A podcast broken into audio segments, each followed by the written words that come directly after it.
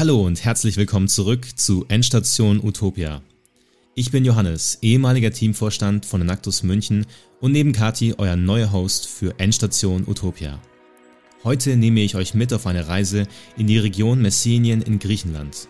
Was ein Team aus Lüneburger Studenten mit dem Projekt Taikai Olive dort gemeinsam mit lokalen Landwirten geschaffen hat, das erzählen euch meine Gäste Johanna und Thomas. Also begleitet mich zur nächsten Station auf der Reise nach Utopia. Endstation Utopia. Schritt für Schritt zu einer besseren Welt.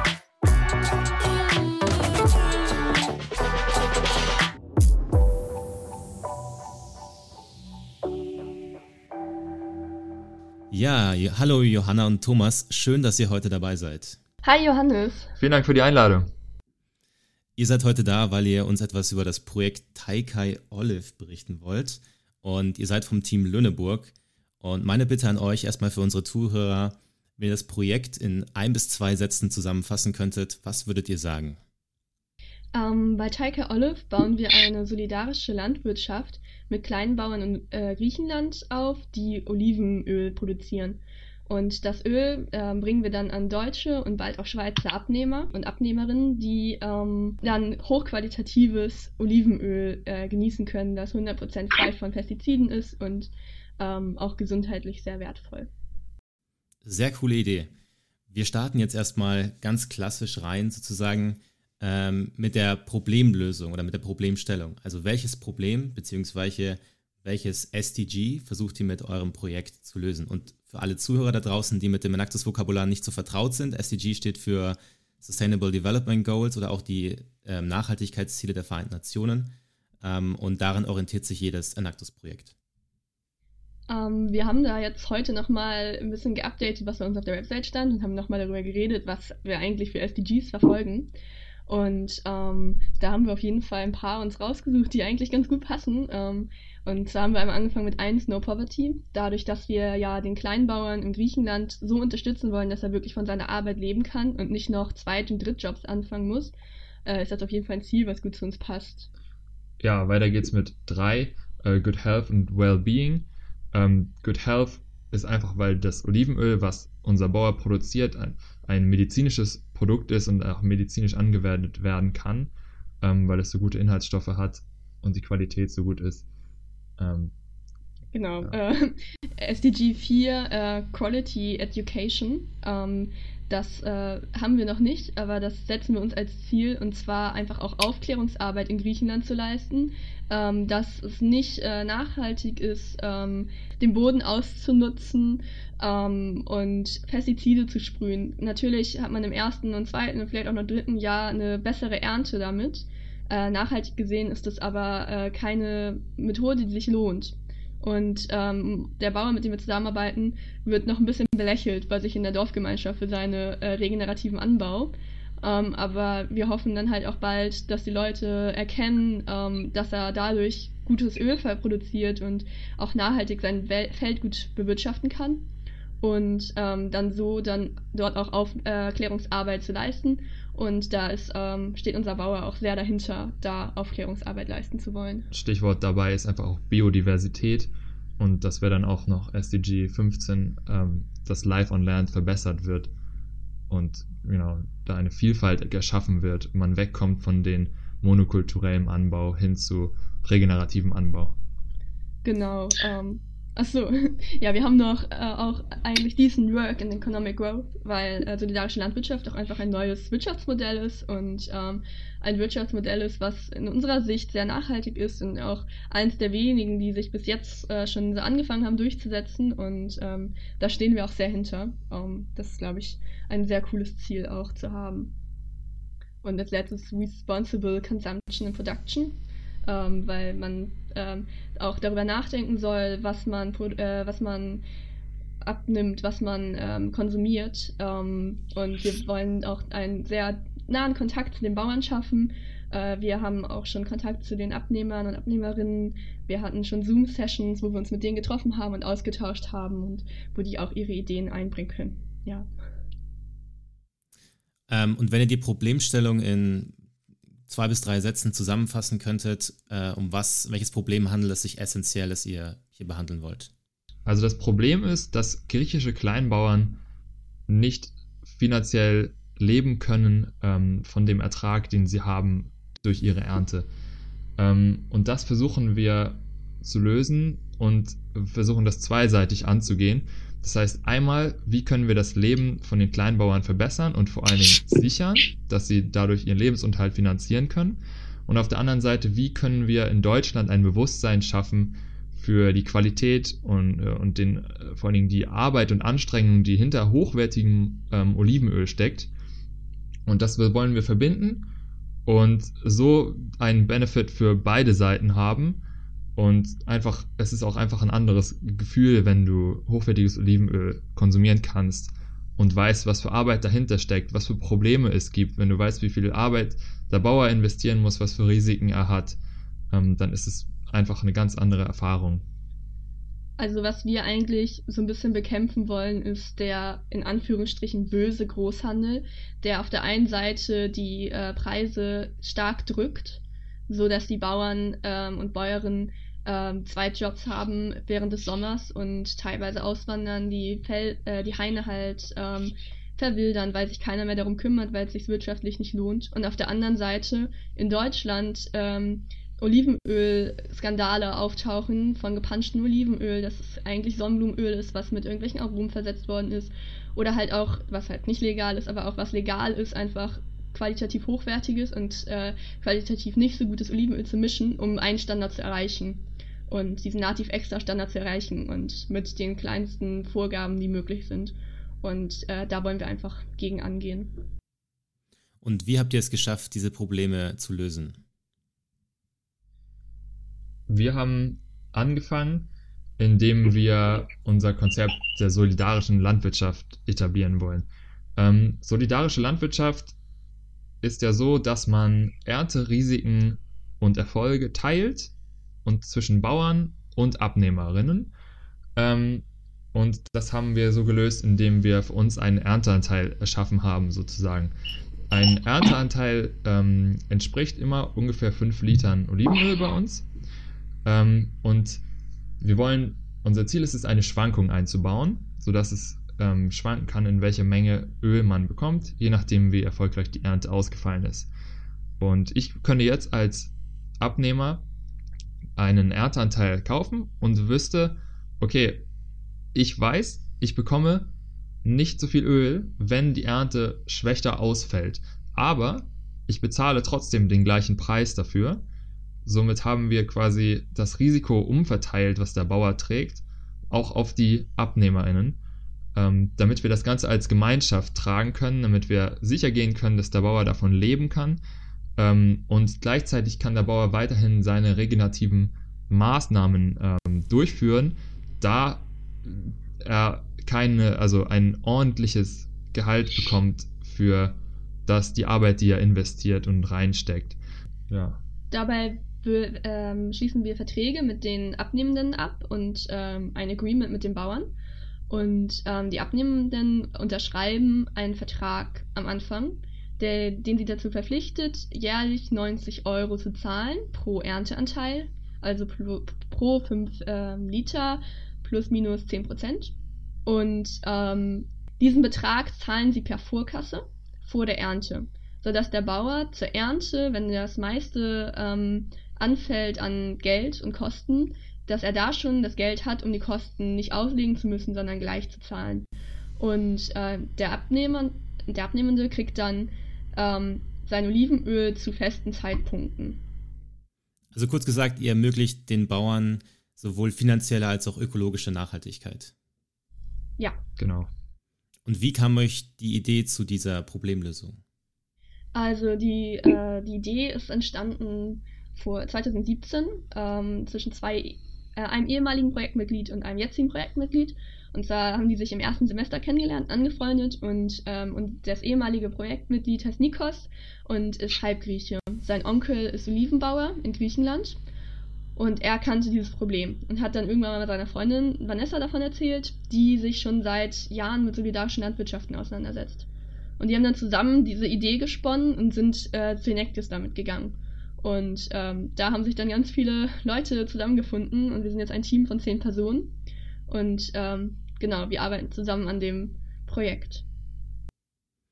Und was bei Nectus ja auch immer so ein Punkt ist, ist ja dieses Entrepreneurial. Also man versucht ja auch irgendwie einen unternehmerischen Ansatz reinzubringen.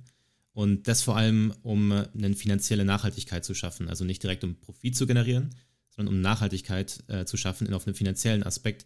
Wie habt ihr das mit eurem Projekt umgesetzt? Da haben wir wirklich lange für gebraucht. Ähm, also nicht um finanziell nachhaltig zu sein, sonst waren wir eigentlich von Anfang an, aber eine Preisstruktur zu schaffen. Weil ein Grundsatz, den wir uns gesetzt haben, war auch immer Transparenz und fairen Preis, nicht nur für den Bauern, sondern auch für die Abnehmenden. Und das ist auch sehr wichtig für uns, weil äh, soll sich auch jeder so ein gutes Produkt leisten können, unserer Meinung nach. Und da haben wir dann wirklich lange zusammengesessen, viele Excel-Tabellen gemacht, viele Stunden Arbeit investiert und haben äh, mittlerweile einen Preis von 90 Euro für einen Ernteanteil. Äh, das sind äh, im Durchschnitt 18 Euro pro Liter. Ähm, bei dem gehen 48 Prozent an den Bauern. Ähm, das schwankt aber äh, je nach Jahr, weil wir teilweise Fixkosten drin haben, teilweise Sachen, die vom Gewinn abhängig sind. Ähm, und dann haben wir einen Teil für Logistik, für Marketing, was man halt so braucht. Und äh, einen Teil Gewinn. Und ähm, durch die Ausnutzung von Skaleneffekten werden wir in den nächsten Jahren immer mehr Gewinn machen. Und diesen Gewinn wollen wir dann nutzen, um ab 4000 Ernteanteilen eine Vollzeitperson bzw. zwei Teilzeitpersonen einzustellen hier in Deutschland. Und ähm, genau das ist unser Ziel auch, dass wir hier in Deutschland auch nachhaltig finanziell sind, dadurch, dass wir die Stellen hier, die jetzt ehrenamtlich gemacht werden, finanzieren können. Das Ziel ist auch, dass wir als ein Team zusammenarbeiten bei uns. Denn wir sehen uns mit den Bauern, mit uns Menschen in Lüneburg, die das Projekt machen, mit unserem Partner Lebensmittelkampagne und äh, mit den AbnehmerInnen sehen wir uns als ein Team. Wir versuchen sozusagen den Zwischenhandel auszuschließen und diese direkte Verbindung ähm, erschafft diese auch die finanzielle Nachhaltigkeit. Es ist einfach, die Leute sehen sich dann auch emotional verbunden mit dem Projekt. Sie wollen dabei bleiben. Es fühlt sich dann ja auch gut an, etwas zu unterstützen, was sich dann ähm, entwickeln kann, sodass es sich in der Zukunft selber tragen kann. Ihr habt ja angesprochen, dass ihr sozusagen das Projekt skalieren wollt und ein gewisses Ziel erreichen wollt, mit dem ihr dann auch eine Vollzeitperson einstellt. An welchem Punkt seid ihr momentan, äh, um dieses Ziel zu erreichen und wie lange hat es gedauert, das Projekt überhaupt bis dahin aufzubauen?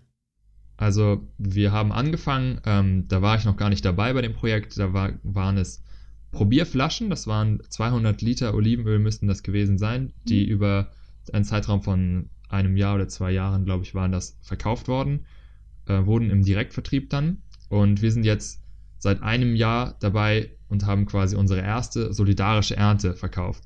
Das entspricht bei uns, waren das jetzt 100 Ernteanteile. Also eine das, halbe Tonne Olivenöl. Genau, circa 500 Liter Olivenöl wurden jetzt verkauft schon.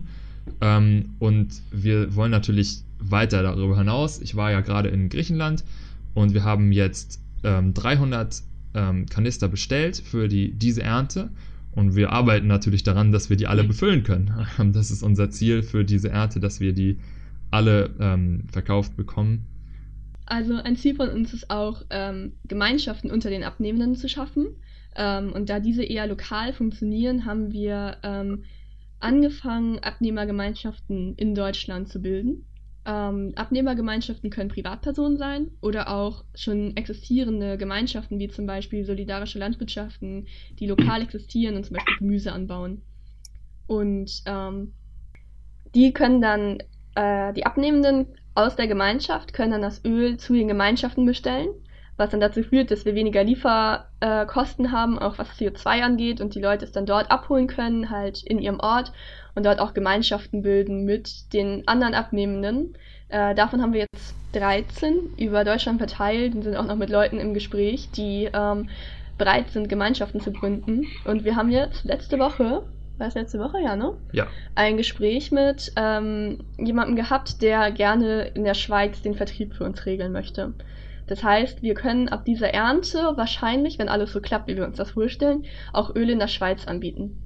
Und äh, wir sind also gerade krass dabei zu skalieren. Genau, also vielleicht nochmal, um auf den Punkt zurückzukommen, wo wir gerade stehen mit dem Projekt.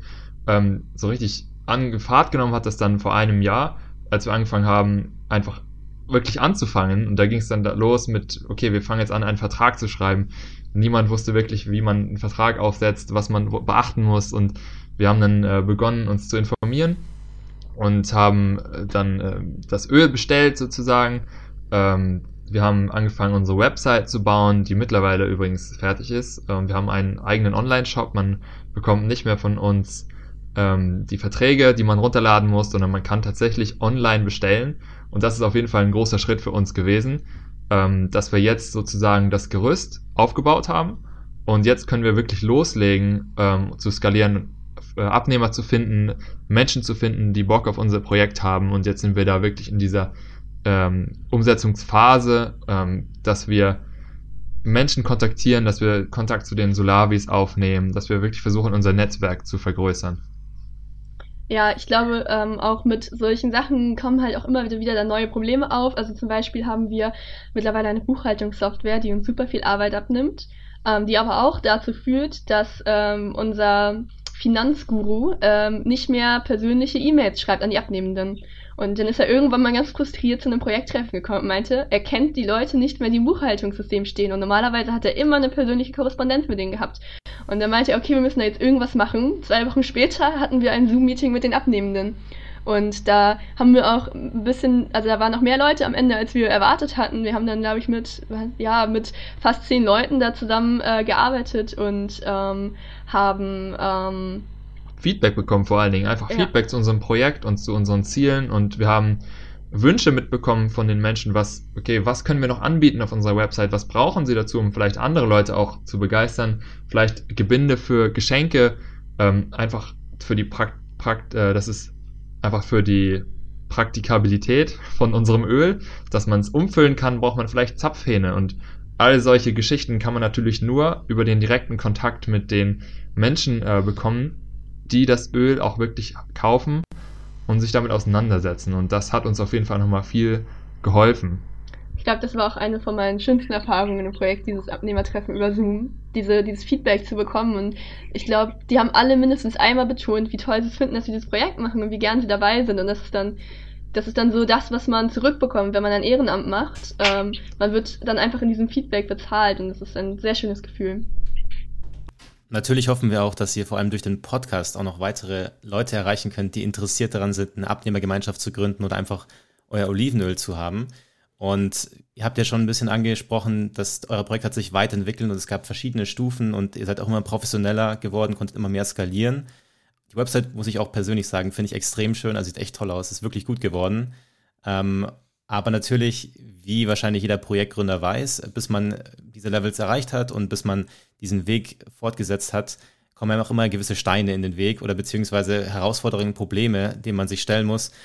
Was könnt ihr denn da berichten? Also ihr habt ja schon ein bisschen angesprochen, der, der Finanzbuchhalter, ähm, aber welche Stories, welche, welche Geschichten gibt es noch im Sinne von große Herausforderungen, die ihr dann doch überstehen konntet?